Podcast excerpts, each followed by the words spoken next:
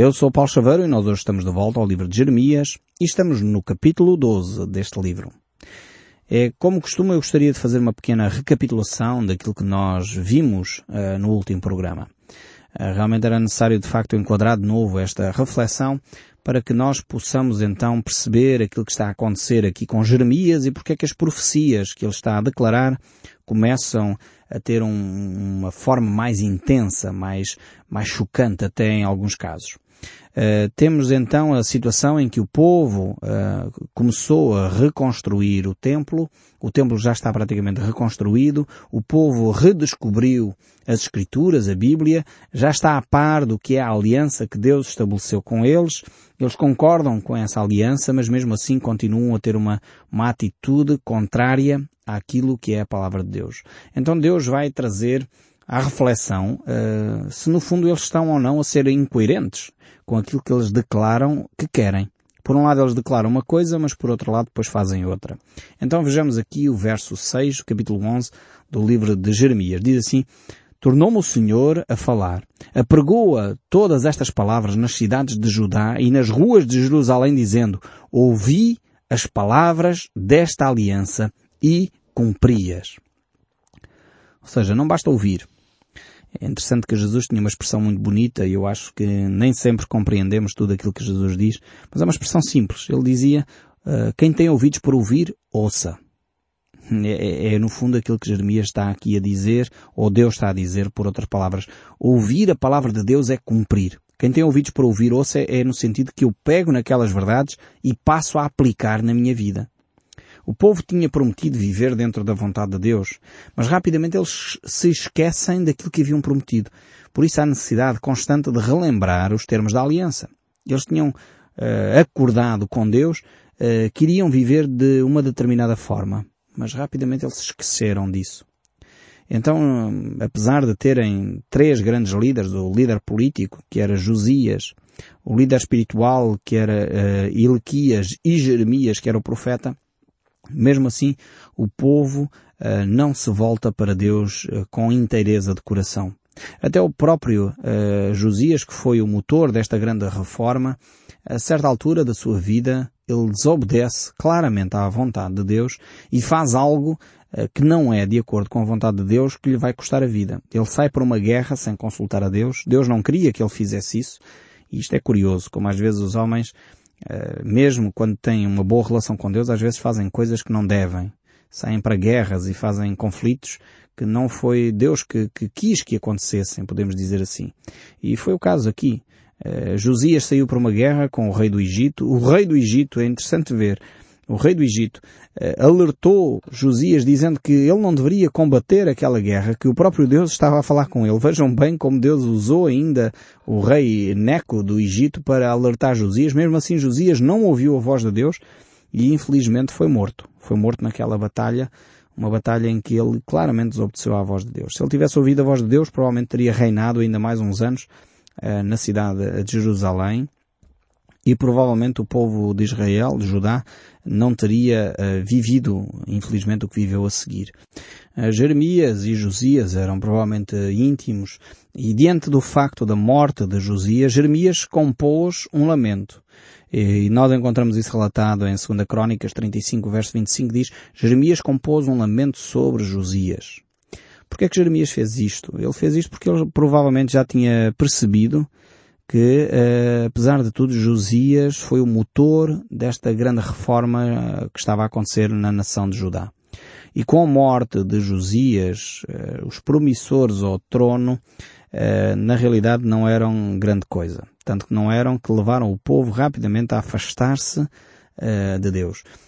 O rei, o sacerdote e o profeta eram quase como um tampão que estavam, eh, de alguma forma, a segurar a nação do descalabro total.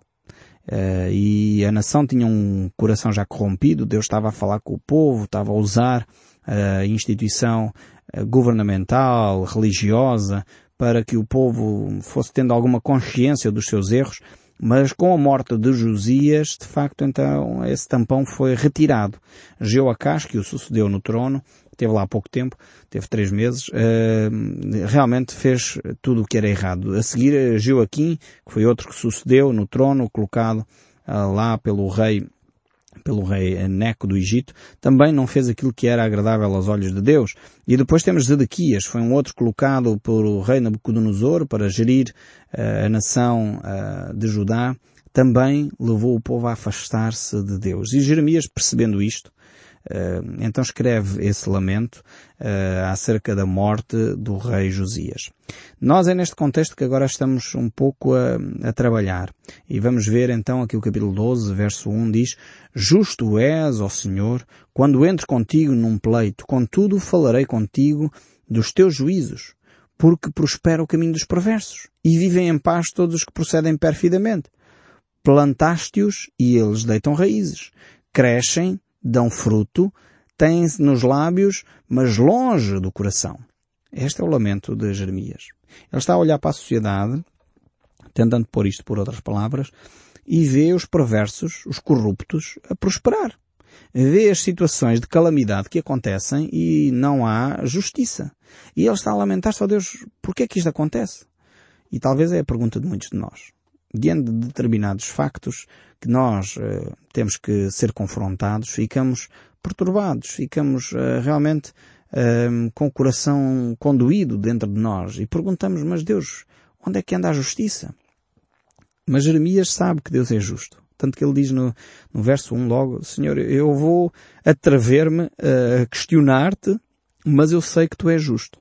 Eu sei que não percebo o que está a acontecer. E eu acho que esta é uma atitude que, mesmo assim, Deus até aceita. Deus aceita que nós não tenhamos toda a compreensão dos factos. É, Deus aceita que muitas vezes nós até o questionemos. Se o fizermos com humildade, Deus aceita isso. É, não é errado nós perguntarmos a Deus porquê. Nós muitas vezes perguntamos a Deus porquê. Agora, no entanto, não quer dizer é que quando Deus não dá a resposta como nós queríamos, nós criamos uma rebeldia no nosso coração. Isso é que está errado. Agora, perguntar a Deus porquê, talvez até é legítimo de alguma forma. Porque é que tanta injustiça continua uh, visível aos nossos olhos, tanta, tanta coisa errada está diante de nós, porque é que aqueles que são corruptos conseguem manter e estabelecer máfias entre nós que escravizam outras pessoas, porque é que muitas vezes os cartéis de droga continuam a prosperar, porque é que não há um combate eficaz a esse tipo de criminalidade e nós ficamos admirados. Porquê? Mas porquê? E Deus tem respostas. Deus tem respostas que nem sempre nos agradam. Deus tem respostas e é isso que Ele vai dar a Jeremias.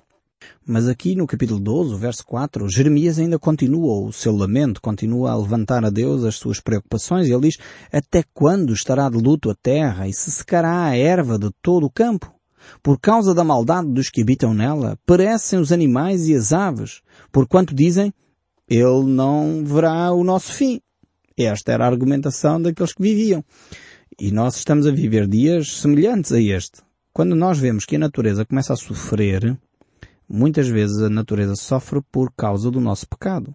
Quando se começa a perceber que os peixes no mar estão em extinção, as cotas de pesca têm que ser reduzidas porque efetivamente está-se a pescar em excesso e muitas vezes o peixe que é apanhado não é só para consumo, é para ser lançado fora porque não é todo ele consumido.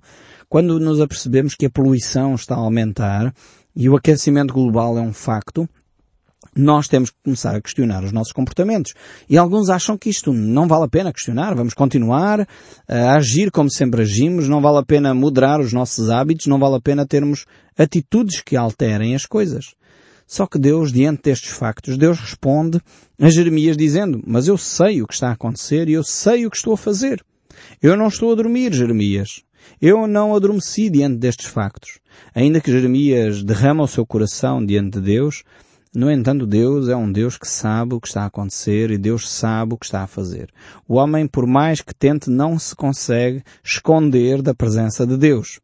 E é isso que Deus está preocupado também em transmitir a Jeremias. O verso 5 prossegue a dizer, Se tu te fadigas correndo como homem que vão a pé, como poderás competir com os que vão de cavalo? Se em terra de paz não te sentes seguro, como farás nas florestas do Jordão? Deus muitas vezes responde desta maneira. Deus responde às vezes fazendo perguntas. E Deus faz estas perguntas a Jeremias. Jeremias, tu já estás cansado com a miséria que estás a viver à tua volta? Como é que tu vais conseguir viver? Como é que tu vais conseguir agir? Como é que tu vais conseguir falar aquilo que eu te vou mandar falar quando as coisas ainda piorarem? E é isto que Jesus uh, nos ensina também. Nós devemos aprender a tomar a nossa cruz e a segui-lo. Há coisas que de facto são inevitáveis. E Jeremias aqui é confrontado com o facto das pessoas andarem a pé e ele já está cansado de andar com aquele povo que nunca mais aprende. E Deus diz, se já estás cansado agora, quando começar a competição com cavalo, quando começar as coisas a doer a sério, aí é que tu vais ficar cansado. Portanto, guarda-te. Toma atenção ao que estás a fazer. Toma atenção na forma como te diriges.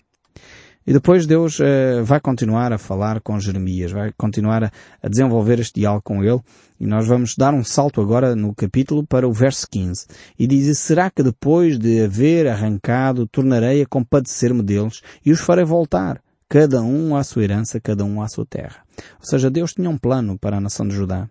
Deus não estava a dormir, mas sabia também que o povo não se iria arrepender, porque Deus todas as coisas conhece. E ele diz, eu sei o que é que estou a fazer, sei que o povo precisa de ter uma reprimenda à altura.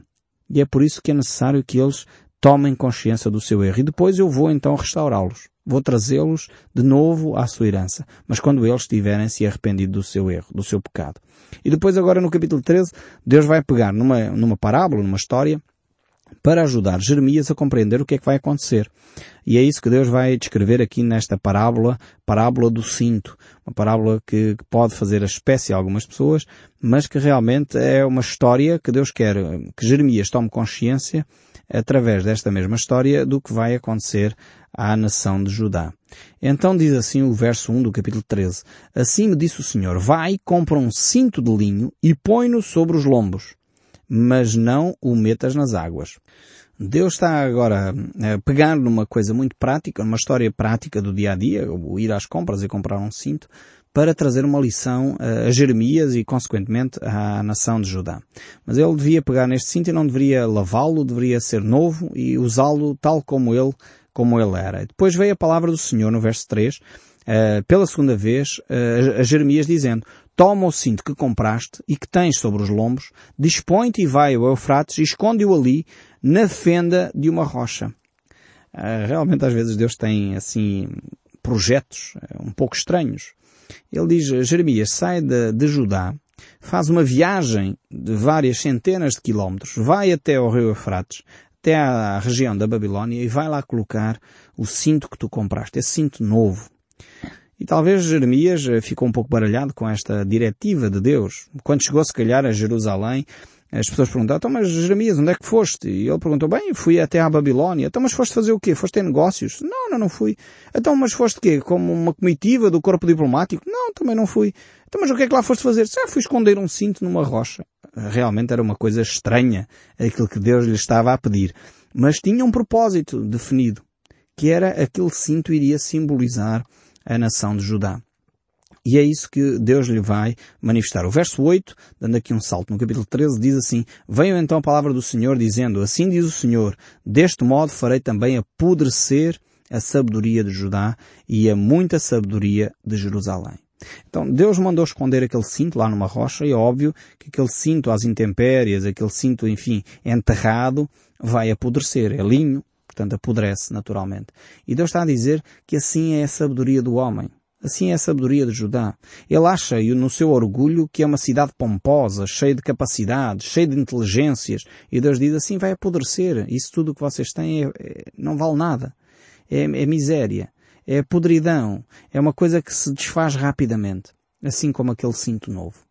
Se nós não cuidarmos uh, da nossa relação, do nosso cinto, ele rapidamente se degrada e se estraga. E é isto que Deus está a querer transmitir com uma coisa tão simples como um objeto de, útil, uh, de utilidade diária que é um cinto. Depois prossegue o verso 16. Dai glória ao Senhor vosso Deus, antes que Ele faça vir as trevas, e antes que tropecem vossos pés nos montes tenebrosos, antes que, esperando vós luz, Ele o mude em sombra de morte e reduza à escuridão. Deus mais uma vez está a dizer à nação de Judá, ainda é tempo de arrepiarem caminho. Ainda é tempo de mudarem de atitude. Ainda é tempo de se arrependerem. E se vocês fizerem isso, de facto eu vou vos dar mais uma oportunidade na vossa caminhada comigo. Este é sempre o projeto de Deus para nós. Deus sempre traz à nossa reflexão oportunidades para nós nos arrependermos. Quando nós fazemos isso, ganhamos imenso. Quando nós reconhecemos o nosso erro, o nosso pecado, em vez de justificarmos, em vez de, de tentarmos dourar a pílula, como se costuma dizer, em vez de escondermos aquilo que são as nossas fraquezas, devemos ter a, a hombridade, a humildade de dizer eu falhei, eu errei, eu assumo as minhas responsabilidades. Mas isto não é um hábito. Isto não é algo uh, que, apesar de parecer simples, não é. É só olharmos para os nossos noticiários. Quando acontece uma catástrofe, quando acontece um acidente, nunca ninguém é responsável no nosso país. Nunca ninguém assume responsabilidades. Nunca ninguém é culpado, seja do que for. Não, nunca ninguém fez nada. E isto nós temos essa tendência natural, está em nós, como seres humanos, de nos defendermos, de nos desculparmos, de justificarmos os nossos erros. Ah, eu fiz isso, mas foi isso porque o outro me fez com que eu fizesse, porque eu não queria mesmo fazer e nós desculpamos as nossas atitudes constantemente. E Deus diz, se nós assumirmos o nosso erro, se nós pedirmos perdão a Deus pelo nosso erro, aí há a possibilidade de restauro. Enquanto nós acharmos na nossa soberba, no nosso orgulho, na nossa sabedoria, que somos alguma coisa, então é como esse cinto que apodrece rapidamente.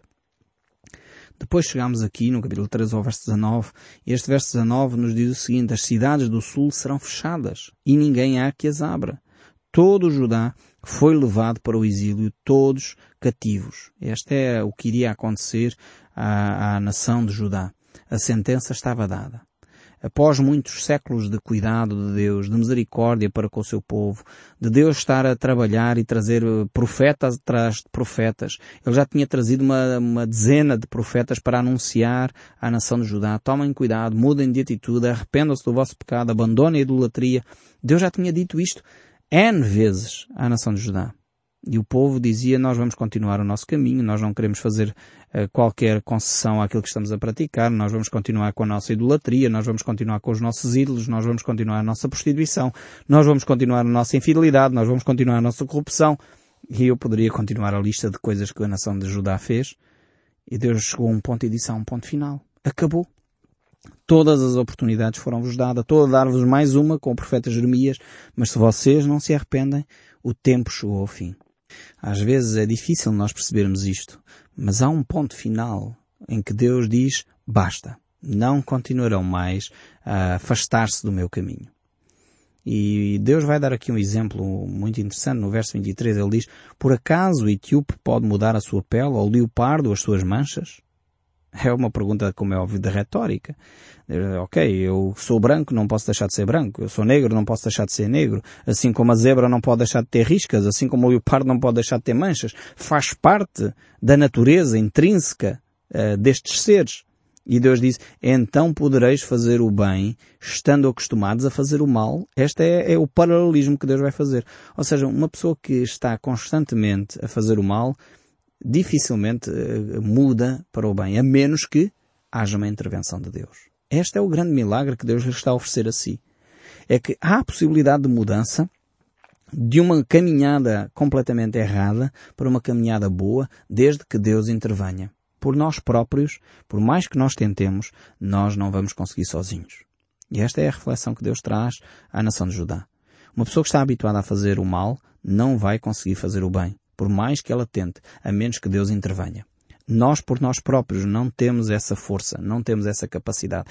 Todos aqueles que já experimentaram há algum tempo atrás, tive a oportunidade de, de ser convidado a estar num grupo interessantíssimo eh, que apoia pessoas com, com dependências e essas pessoas diziam eu tentei N vezes sozinho mas até que encontrei aquele grupo, aquele grupo para partilhar as minhas dificuldades com as dependências e nesse grupo consegui encontrar libertação. Muitas vezes nós necessitamos de outras pessoas, de outras comunidades, de outros grupos para nos libertarmos da escravidão dos vícios, para nos libertarmos da escravidão daquilo que nos amarra. E é assim que nós crescemos. Sozinhos nós não conseguimos. É por isso que Deus diz aqui assim como as manchas de leopardo não saem. Nós não temos hipóteses por nós próprios de alterar o nosso comportamento a menos que Deus intervenha. Não se trata aqui de um fatalismo. Não se trata aqui de um karma, não se trata de um destino, não se trata de um fado, não, trata-se de uma realidade que só Deus pode alterar, porque tem a ver com a ação sobrenatural de Deus em nós. E nós temos tido o privilégio de ouvir testemunhos deste género.